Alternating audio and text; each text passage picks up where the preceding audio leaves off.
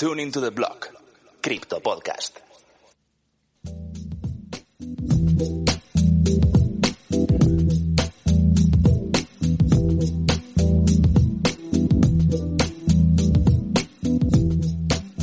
Hola, ¿qué tal? Bienvenidos a un nuevo episodio de Tuning to the Block en esta cuarta temporada. Yo soy Álvaro Cobarro. Hoy me vais a, escuchar un poco con la voz un poco tomada. Tengo bastante mocos, pero de momento estoy sano. Y aquí conmigo al otro lado tengo a Lore. Juan, ¿qué tal? ¿Cómo estáis? ¿Qué tal, Lore? Muy bien, Álvaro. Espero que te recuperes pronto. Eh, te escuchas bastante bien. Eh, espero que ya, ya te hayas tomado tu prueba de COVID. Espero que no sea tal cosa. Y pues nada, eh, yo súper feliz también porque ya se acerca Navidad, ya se acerca Año Nuevo. Eh, espero que todos los que nos estén escuchando se la pasen increíble con sus familias. Eh, si regalan Bitcoin, recuerden también regalarlo acompañado de un poco de educación. Compartan este podcast.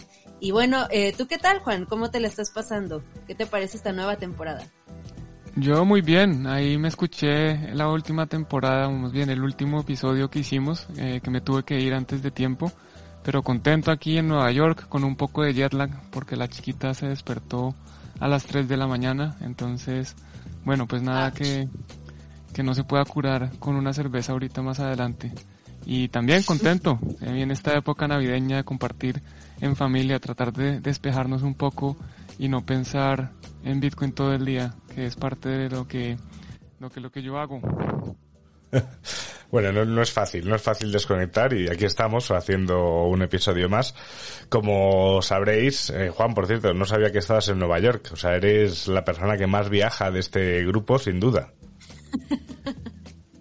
De pronto, sí, me toca viajar y seguiré, seguiré viajando porque vienen proyectos y cosas interesantes y, termino también de pasar Navidad y Año Nuevo en, en, la casa en Colombia, entonces vienen otros viajes muy pronto. bueno, bueno, pues entonces habrá que ver cómo, cómo vamos sacando. De momento vamos a empezar con esa sección inicial que hacemos para contextualizar un poco la semana, que le hemos llamado toque de realidad, pero bueno, no deja de ser eso, una especie de noticiario, así que allá vamos.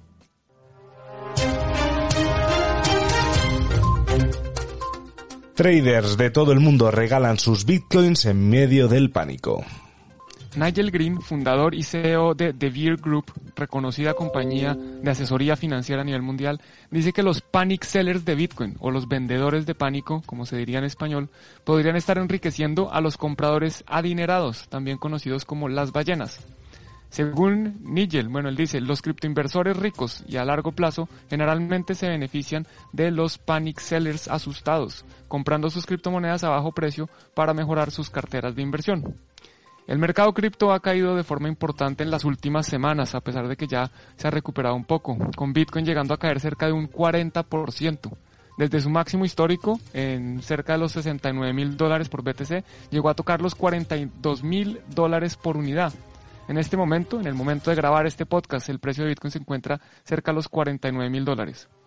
Algunas de las posibles explicaciones de la reciente volatilidad en el precio de Bitcoin, aunque la volatilidad no debería sorprendernos, pues es parte de este activo, son las posibles nuevas regulaciones que se vienen a las criptomonedas, la incertidumbre sobre las perspectivas económicas mundiales y un reajuste a los portafolios pensando en el cierre fiscal de este año. También una posible explicación son las tomas de ganancias para las compras navideñas. Bueno, esto es una última razón un poco de broma. Finalmente, lo cierto es que las manos débiles están abandonando el mercado y las manos de diamante siguen holdeando, mientras que las ballenas hacen lo mejor que saben hacer, que es acumular BTC. La inflación dispara el precio de las cenas navideñas en todo el mundo. Además de una pandemia mundial y mediática, este año las familias de todo el planeta convivirán con un virus silencioso pero mortal. La constante inflación provoca que el precio de los alimentos se disparen una vez más antes de la llegada de las tradicionales cenas navideñas. La inflación, o como lo llama Juan, el impuesto invisible, sigue incrementando imparable en países que suelen poner a Venezuela como ejemplo de hiperinflación. Las familias cada vez pierden más, mayor poder adquisitivo, cada vez el menú de Navidad se asemeja más a un menú cualquier día de diario.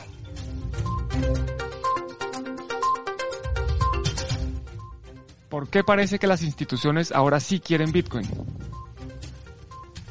Durante el panel Bitcoin para corporaciones de la European Blockchain Convention, Amos, el famoso autor del libro Bitcoin Standard, aseguró que son al menos dos los principales atractivos para las empresas para que éstas incluyan Bitcoin en sus libros contables.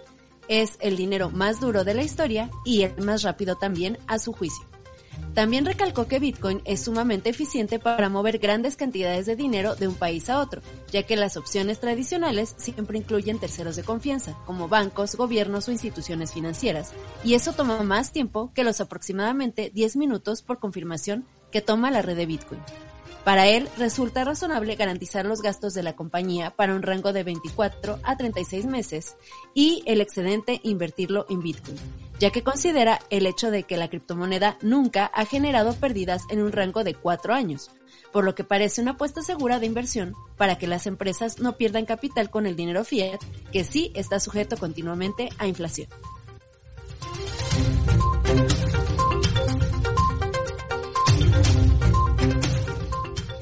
Tune into the block.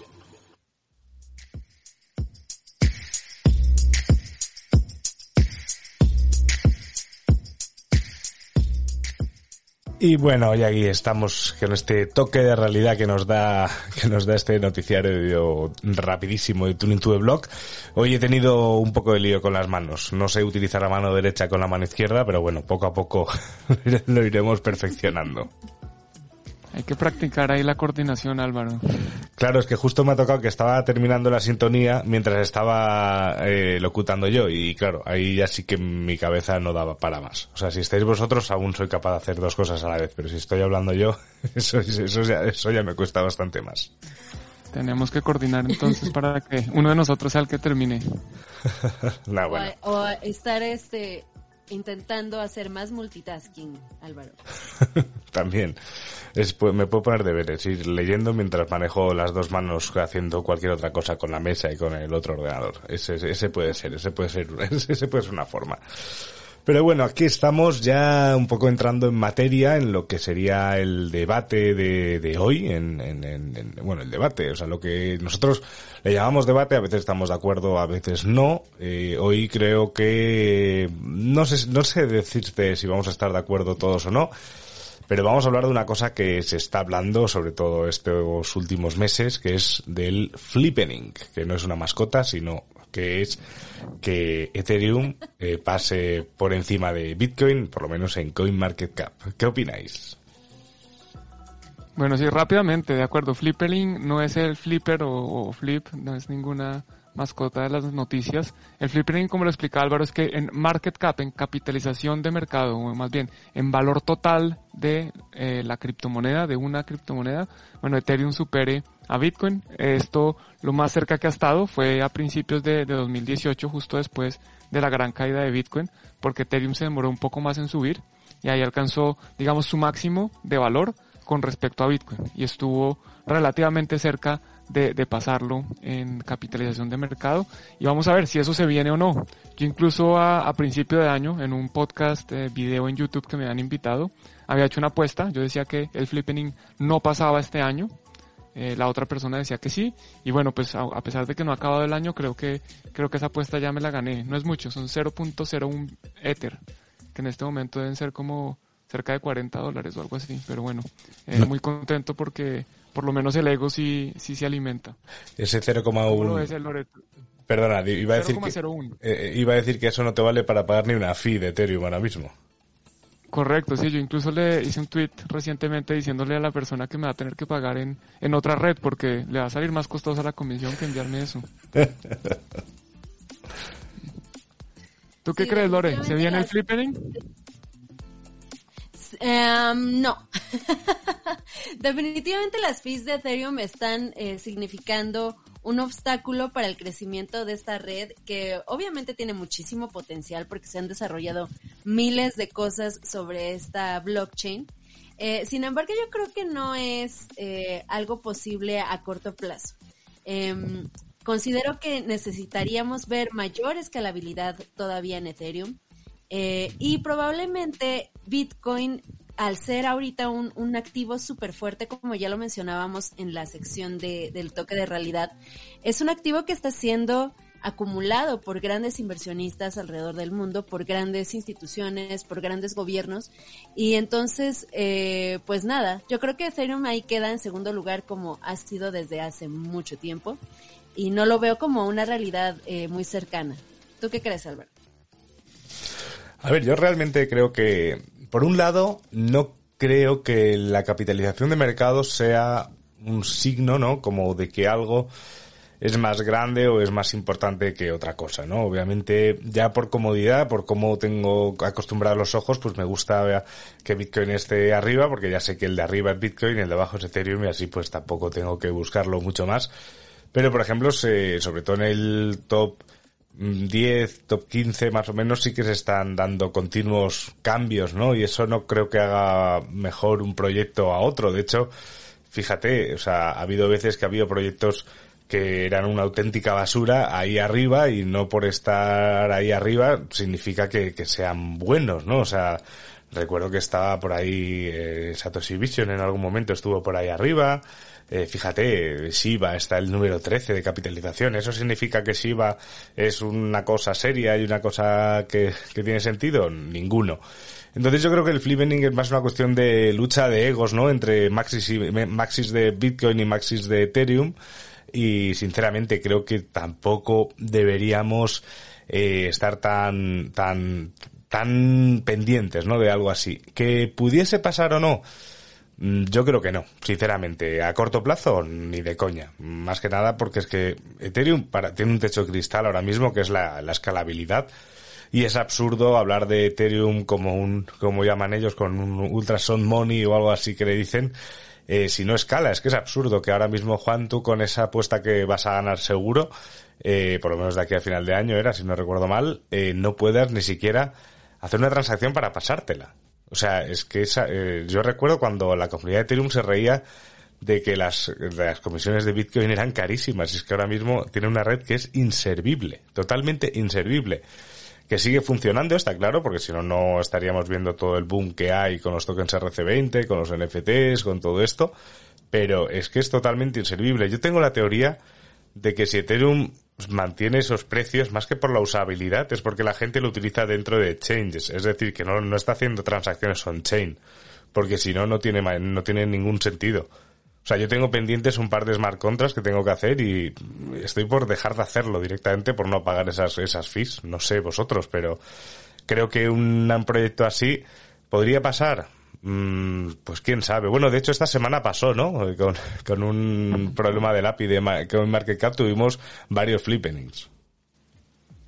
Sí, para los que no saben, CoinMarketCap tuvo un error en su código interno y empezó a mostrar precios impresionantes de criptomonedas. Por ejemplo, tengo eh, fresco el de Bitcoin, llegó a superar los 800 mil millones de dólares por BTC. Y Ether también superó eso y Ether en algunos momentos estuvo por encima de, Bitcoin en, sí, en capitalización de mercado, pero bueno, eso no fue eh, relevante, fue un error simplemente ahí de CoinMarketCap. A ver, definitivamente la red de Ethereum es, eh, yo lo veo y lo voy a decir como lo pienso, es una basura en este momento, no sirve para nada. Obviamente está siendo utilizada on-chain, porque si no estuviera siendo utilizada, pues no habría eh, demanda en los bloques y no habría eh, altos eh, fees, ¿no? Los fees altos son una cuestión de mercado, es porque hay mucha gente o algunas personas demandando utilizar esa red. Lo que pasa es que está siendo utilizada solo por ballenas y personas que hacen grandes transacciones.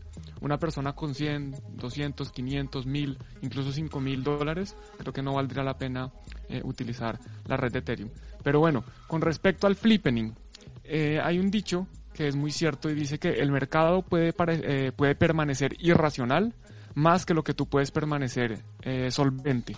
¿Qué significa esto? Que muchas veces, eh, por ejemplo, no puede estar correcto direccionalmente en para dónde va el mercado, pero que simplemente se demore más de lo que uno cree en, en que eso ocurra.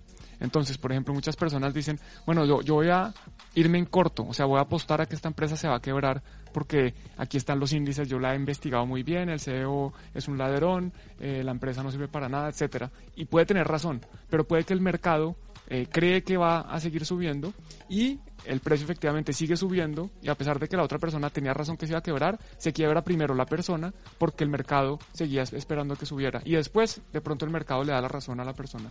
Pero pues esta persona puede quedar con la razón siendo pobre. ¿Qué significa o, o por qué traigo esto a colación? Porque yo creo que de pronto el flippening sí puede llegar a ocurrir, eh, de pronto puede llegar a ocurrir el próximo año, pero eso, de nuevo, como decía Álvaro, eso no significa que el proyecto sea mejor porque hizo el flippening. Y yo no creo que ese flippening pueda llegar a durar eh, de forma significativa en el tiempo.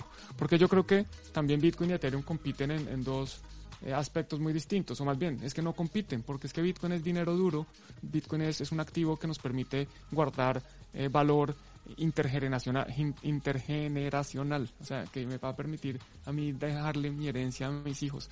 Ethereum, primero, pues tiene mucha más competencia, hay muchas otras empresas que quieren hacer lo mismo que Ethereum, y así, eh, lo, lo he dicho, yo veo a Ethereum como una empresa. Básicamente, eh, Binance o el token BNB, la Binance Smart Chain, Solana, Cardano, Polkadot, eh, mejor dicho, Avalanche, hay un montón de estas que compiten por ese mismo mercado de dinero, o más bien, por ese mercado de Ethereum, que no es ser dinero, que no es ser eh, almacenamiento de valor, sino que es crear plataformas para contratos inteligentes. Entonces yo creo que eh, si se da, va a ser por muy poco tiempo, pero, pero no contemplo, o más bien, sí contemplo la opción de que se dé, no creo que vaya a pasar, no me molestaría si, pasa mientras sea, mientras se devuelva, pero bueno, también eh, el, mercado al final nos, nos lo dirá. ¿Tú cómo, cómo ves esto, Lore? ¿Sí crees que de pronto por algún momento pueda pasar o, o te mantienes en que no, eso no pasa? Yo creo que es más probable el ver un flippening entre Ethereum y algún otro de sus competidores. Eh, honestamente, creo que todos los proyectos que están luchando contra Ethereum por el primer puesto eh, tienen propuestas muy interesantes. Sin embargo, también todos los proyectos, incluido Ethereum, han tenido algunos problemas de confianza eh, respecto a la distribución de los tokens y algunas otras mecánicas eh, de- del manejo de blockchain. Entonces, híjole, si, si llegamos a ver algún otro proyecto que realmente logre eh, tener más claridad en cuanto a la repartición de tokens y en cuanto al funcionamiento de su blockchain, probablemente eh, podríamos estar viendo un flippening más bien de Ethereum contra algún otro proyecto. Eso es lo que yo creo que es más posible. Está claro que, que es algo que, bueno, que esperarán, que la gente lo irá anunciando cada vez con más ganas, con menos ganas.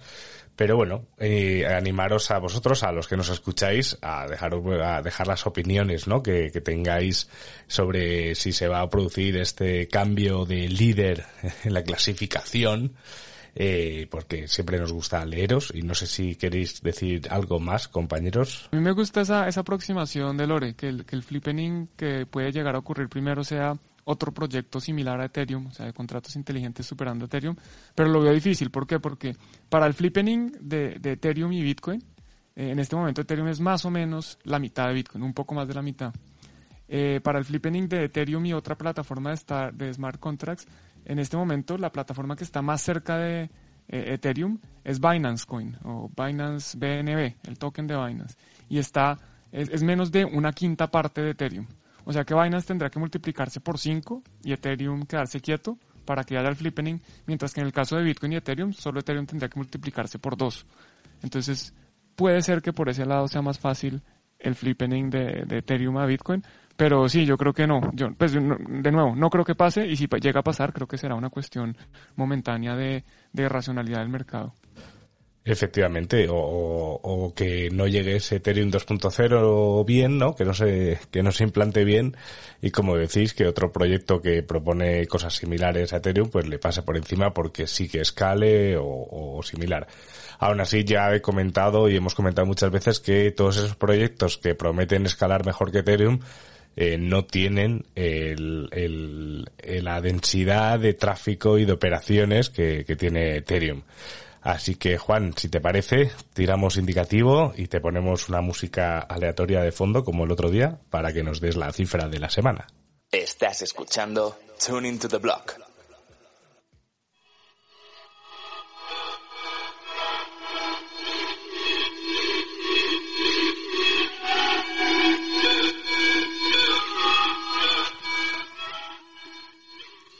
La cifra de esta semana es 0%. En su última reunión del año, la Fed, la Reserva Federal o el Banco Central de Estados Unidos ha decidido mantener su tasa de interés de referencia entre el 0 y el 0.25%. A pesar de que hace unos días se reveló que la inflación en Estados Unidos no ha alcanzado, o más bien ha alcanzado su máximo desde hace 39 años, llegando a niveles del 6,8%, por ahora la Reserva Federal decide no tomar medidas radicales y mantener el dinero barato. Aquí me devuelvo un poco a lo que mencionaba Álvaro, que yo decía que la inflación es el impuesto invisible. Y yo creo que todo lo contrario, la inflación es un impuesto muy visible, yo ya lo estoy viendo. El, hecho de que las cosas sean más caras, que mi dinero valga menos, eh, pues a mí me parece bastante visible. Lo que pasa es que está escondido.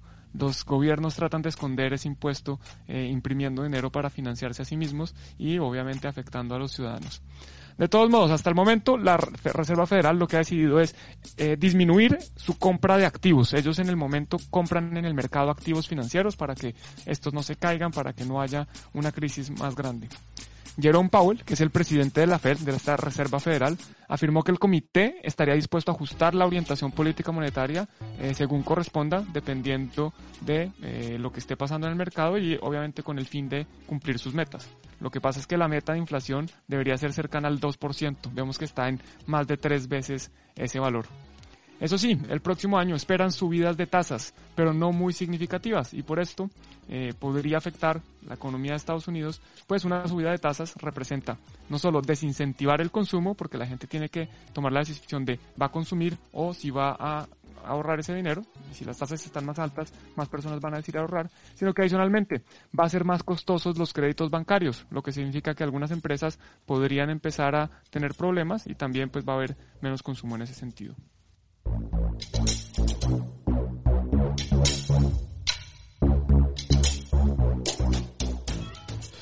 Pues siempre es interesante, ¿no, Juan? Esa, esa visión que haces eh, a la vida fuera de Bitcoin, eh, pues con una cifra pues tan significativa como un 0%, porque, claro, mm, tenemos que pensar que, que por, si nosotros podríamos hacer contenidos solo relacionado con el mundo de las criptomonedas, pero es que, claro, todo lo que rodea nuestra vida en general está también relacionado con las criptomonedas, o sea, son respuesta.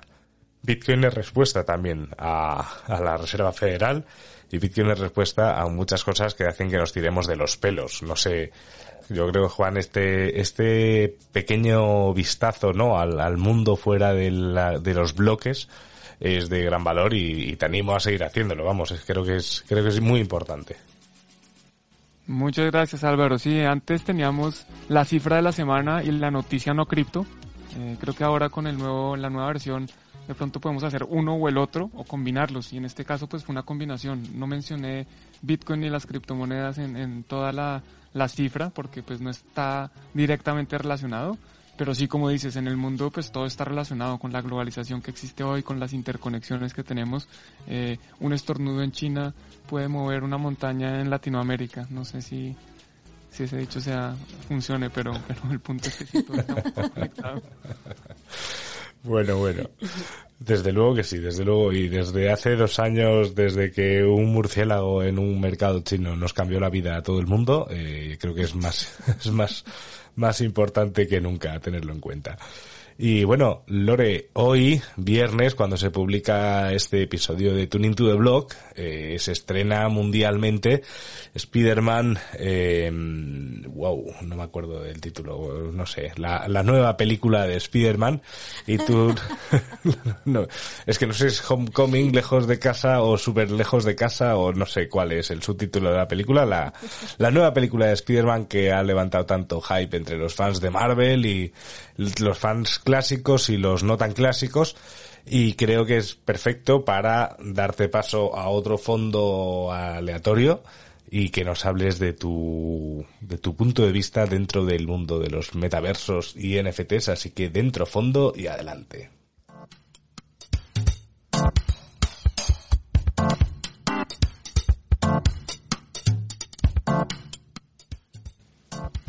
Muy bien, pues aquí nada más para aclarar y para que los fanáticos de Spider-Man no se nos vayan a la yugular.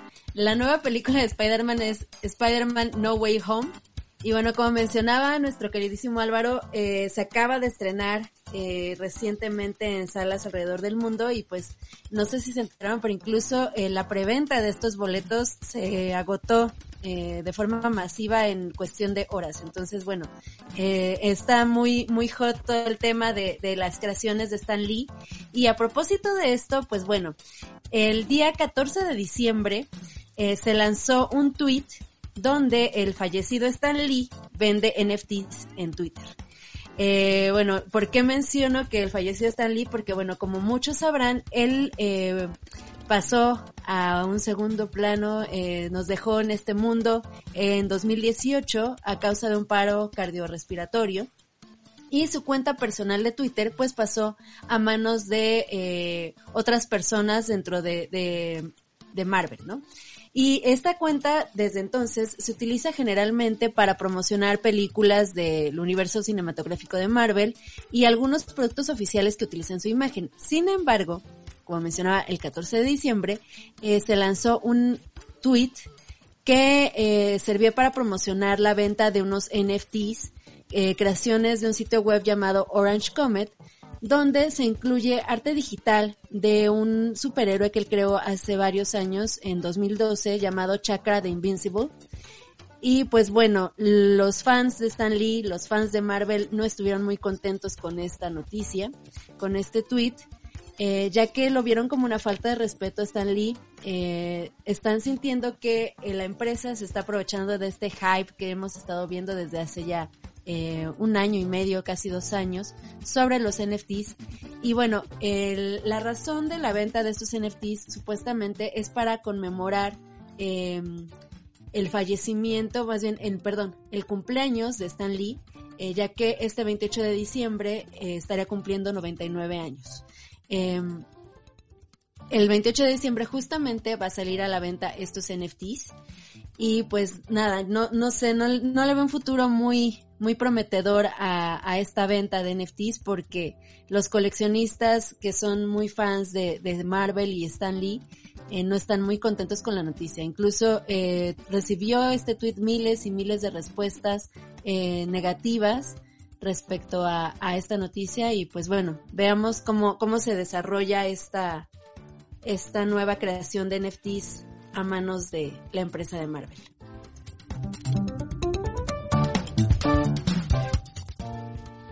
Los NFTs, los NFTs que siempre crean polémica a la vez que celebraciones, lo vimos la semana pasada con, con el tema de, de Ubisoft y, y realmente, eh, bueno, yo entiendo, ¿no? O sea, lo, los fans de Marvel y sobre todo los los que tienen a Stan Lee en un pedestal que, que, bueno, es una de las personas que ha creado un universo más maravilloso y sobre todo una franquicia que genera más dinero que, que cualquier proyecto que se te ocurra. Pero eh, siempre suele haber muchas eh, respuestas negativas también a temas relacionados con el, por ejemplo, a, o sea, relacionados con el desconocimiento hacia lo que son los NFTs, ¿no? O sea, es que esto es una estafa piramidal, esto es no sé qué, esto es no sé cuántos, y bueno, eso lo seguiremos viendo yo creo que hasta dentro de bastante tiempo. Bueno, no sé, no sé cuánto tiempo, pero no sé qué opinas tú, Juan, pero creo que a los NFTs le queda muchísimo camino por recorrer y, y veremos cómo los va abrazando la multitud. Sí, yo estoy de acuerdo contigo. Yo hice el primer video sobre NFTs en 2018, cuando la gran mayoría de personas no tenían idea de qué estamos hablando. Y pues yo creo que ya han demostrado que su uso es mucho más allá que el arte. Eh, se está utilizando para boletas, se está utilizando también eh, para, por ejemplo, Uniswap eh, en sus posiciones actualmente para los liquidity providers son son NFTs y yo creo que se vienen muchos más usos. Creo que hasta ahora estamos dándonos cuenta de, del potencial de esta tecnología utilizada en estos tokens no fungibles. Eh, y bueno, pues vamos a ver, yo creo que esto eh, toma ciclos, toma tiempo, más bien sí, estamos en, es, hace parte de ciclos, tomará mucho tiempo, pero, pero definitivamente contemplo un futuro donde no solo en videojuegos, arte y, y seguros, sino que va a estar mucho más presente en nuestras vidas. Sí, yo coincido con ustedes. Acá me parece que la negativa que han recibido algunas de estas empresas, eh, Ubisoft y en este caso Marvel, es porque están queriendo lucrar eh, de forma un poco desmedida con estos NFTs. Por ejemplo, eh, la semana pasada escuchábamos la noticia de Ubisoft y eh, cuando fueron lanzados los NFTs se pedía que los usuarios hubieran jugado 400 horas del videojuego donde se van a obtener los, los NFTs que acaban de lanzar. En este caso no, todavía no se sabe qué precio tendrán estos NFTs, pero probablemente pues sí sea un, un precio bastante alto. Entonces, eh, me parece que el acercamiento de las empresas hacia esta nueva forma de, de arte o de colección está siendo un tanto errónea ya que están alejando a las, a las personas que han sido sus clientes durante tantos años, eh, pues queriendo lucrar de, de esta forma con, con, los NFTs, ¿no? No está mal, obviamente los NFTs han generado millones y millones eh, en ventas, sin embargo, creo que eh, tal vez un acercamiento un poco más amigable podría ser eh, bajar un poco las medidas necesarias para poder hacer esta colección o los precios incluso de estas colecciones, ¿no? Eh, yo creo que eso sería mucho mejor. Recuerdo que hace algunos meses lanzaban una campaña también Marvel para coleccionar algunos NFTs de diferentes superhéroes como por ejemplo Wonder Woman y otros otros superhéroes más y todo era a través de un correo electrónico. O sea, tú te registrabas en una página con un correo electrónico y ellos eh, hacían una rifa para ver quién sacaba eh, los NFTs coleccionables. Entonces, eh, yo creo que eh, podríamos mejorar o podrían mejorar algunas empresas este acercamiento hacia los NFTs de parte de sus clientes. Eso es, creo que Wonder Woman era de DC, pero, pero bueno, no lo sé. Yo es que ahí me pierdo en los... Ay, perdón. lo digo. Porque si yo antes no he sabido decir el título de, de la película, creo que esta también ya, vamos, perdemos toda la audiencia aficionada a los cómics. Pero bueno, vamos a seguir con... Perdona, Juan. Con lo que hay que, que hay que tener cuidado es cómo se dice Spider-Man, porque Lore dice Spider-Man, tú dices Spider-Man, yo diría el hombre araña. Entonces esperemos ser un poquito más inclusivos, que quepan todos. Efectivamente, mientras no digamos que Spider-Man o Spider-Man o el hombre araña es amigo de Batman, yo creo que está todo, yo creo que está todo más o menos, más o menos en su sitio. Así que bueno, vamos a continuar con ese espacio que yo le llamo Diccionario Cripto.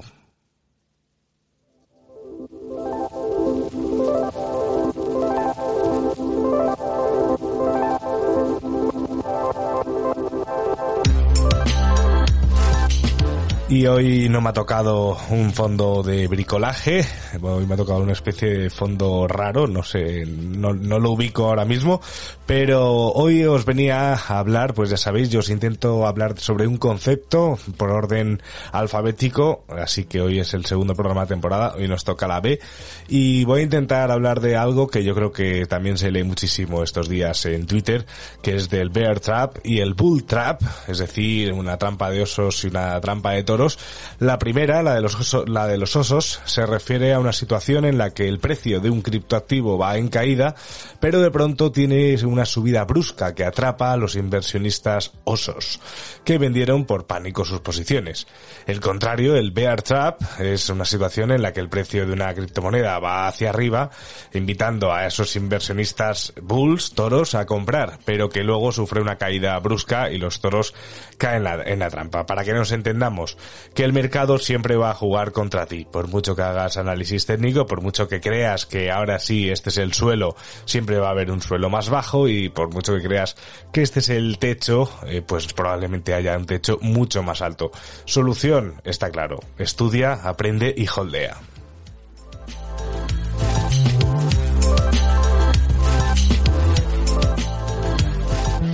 Estás escuchando Tuning to the Block. Bueno, ha sido fácil, ¿no? De definir lo que son las trampas dentro del trading.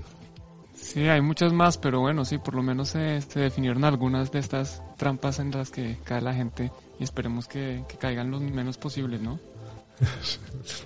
Yo cada vez que escucho Bull Trap y Bear Trap, no sé, siento que es como una especie de, de género musical o algo así. Desde luego. Desde luego que sí.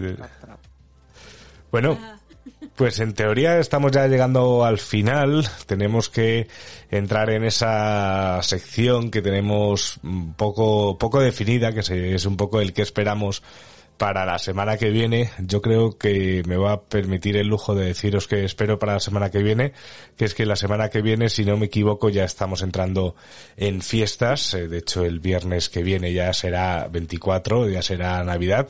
Así que yo lo que espero, compañeros, eh, sinceramente, es que no miremos el mercado, no miremos las cosas relacionadas con las criptomonedas y disfrutemos de los nuestros y vosotros sobre todo de los vuestros.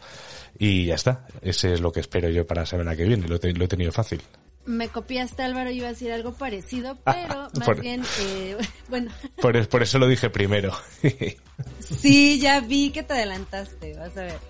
Pero bueno, yo espero que, aunque ya lo, ya lo mencionamos en el toque de realidad, espero que nuestras cenas de Navidad, de Año Nuevo no nos salgan de un ojo de la cara, sino ya nos veremos todos tuertos regresando de, de las festividades. Espero que también eh, nuestros familiares nos puedan soportar otro año más, otra festividad más, hablando sobre Bitcoin. Eh, yo creo que yo sí voy a estar al pendiente de cómo van los precios. Eh, lo siento, para mí es inevitable, eh, porque quiero ver si realmente logramos llegar a esa meta de los 100 mil eh, antes de, del año nuevo. Espero ver esto y pues nada, el, espero que también ustedes se la pasen súper bien, nuestros escuchas, ustedes Álvaro Juan con su familia. Y nada, eh, les mando un abrazote y muchas felicidades por la Navidad y el Año Nuevo. Bueno, Lore, pues muchas gracias por, por esos deseos. Yo espero lo mismo. Eh, y, y, la palabra espero en español creo que puede ser confundida porque puede ser vista como yo deseo, de yo, yo espero, yo deseo, o puede ser vista como yo espero de yo creo. Y yo voy a decir lo que yo creo, no es que lo desee, sino yo creo que la próxima semana vendrá al menos un nuevo ataque, un hack a DeFi. En, de nuevo, no es que yo lo quiera, es que yo espero, que yo creo que, que puede pasar, porque pues eso es lo que estamos acostumbrados. En realidad, este era mi, este era lo que tenía anotado aquí de que espero para la semana pasada, pero como no pude terminar el podcast, pues lo dejo para esta y creo que podría ser para cualquiera, porque casi que cualquier semana estamos viendo hacks a, a DeFi y, y bueno, pues espero que tengan cuidado, y eso sí lo deseo, que tengan cuidado cuando empiecen a interactuar con este tipo de protocolos que todavía están en una etapa bastante experimental.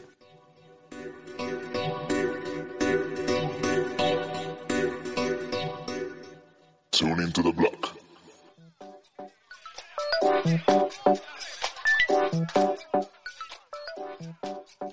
Bueno, pues ahora sí, muchísimas gracias a todos por escucharnos. No olvidéis suscribiros y compartir Tuning to the Blog con vuestros círculos. También recuerden que para nosotros aquí en Tuning to the Blog ustedes son lo más importante, nuestros queridos escuchas, y queremos saber sus opiniones. ¿Qué les parece este episodio? ¿Qué es lo que esperan del año nuevo, de Navidad, del próximo año? Eh, si les gustó este podcast, si no. Y también incluso que nos compartan sus noticias más relevantes, lo que les preocupa, lo que quisieran que tratáramos en este podcast y en las plataformas que se los permitan, por favor recuerden dejar sus cinco estrellitas de calificación. Y también recuerden que nos pueden encontrar en Twitter en arroba tuneblog, arroba álvaro cobarro, arroba lorebitcoin y arroba juan en cripto su servidor para seguirnos durante la semana, dejarnos sus opiniones, comentarios y cualquier sugerencia que se les pueda ocurrir. Y eso es, que tengan una feliz Navidad, un feliz año y los dejo con DJ Satoshi. Bueno, el DJ Satoshi, la verdad es que, claro, ahora como lo estamos haciendo en directo, no sé ponerme el filtro de voz. Os voy a confesar, queridos oyentes de Tuning to the Blog, que DJ Satoshi soy yo. No sé si os habíais dado cuenta. Eh, tengo pruebas para demostrarlo, no como Fake Satoshi, eh, es decir... Eh, Se tengo... ha roto mi ilusión. Claro. es como descubrir... Ajá, es como descubrir que Santa Claus y los Reyes Magos son los papás, ¿no? Nada, ya. ¿Cómo se, cómo se llama Santa Claus en España? Porque en México es Santa Claus, en Colombia es Papá Noel. Papá Noel. Ah, bueno. Lo, lo, que pasa es que en España somos en teoría más de Reyes Magos, que es el día 6. Ah, sí. Pero, pero claro, cada vez en un mundo más globalizado, pues cada vez se celebra más Papá Noel también. O sea que bueno, que... Aparte, aparte es un buen pretexto para recibir dos veces. Claro, y además mi cumpleaños es, eh, mi cumpleaños es el 11 de enero. O sea que yo normalmente si, si celebrase Papá Noel también recibiría en poco menos de un mes tres veces. O sea, Es una maravilla, sí, sí. Y si el niño Dios te diera regalos, sería una cuarta vez. Buah, pues hay que apuntarse a todos. Y todo lo que sea regalar y que te regalen, eh, hay que apuntarse absolutamente. No sé si en el Yom Kippur también lo hacen, pues, pues venga, pues si en el Yom Kippur lo hacen, me apunto también al Yom Kippur. Se me apuntó a todo. Pero bueno. Vamos allá, ya sabéis que nos gusta terminar pues con un poquito de música, de esa con copyright, porque nos mola más el riesgo que a un inversor de Shiba. Así que hoy despedimos el mensaje con un temazo del grupo australiano Parcels, Coming Back, porque aquí ya sabes que holdeamos y siempre de alguna forma u otra volvemos.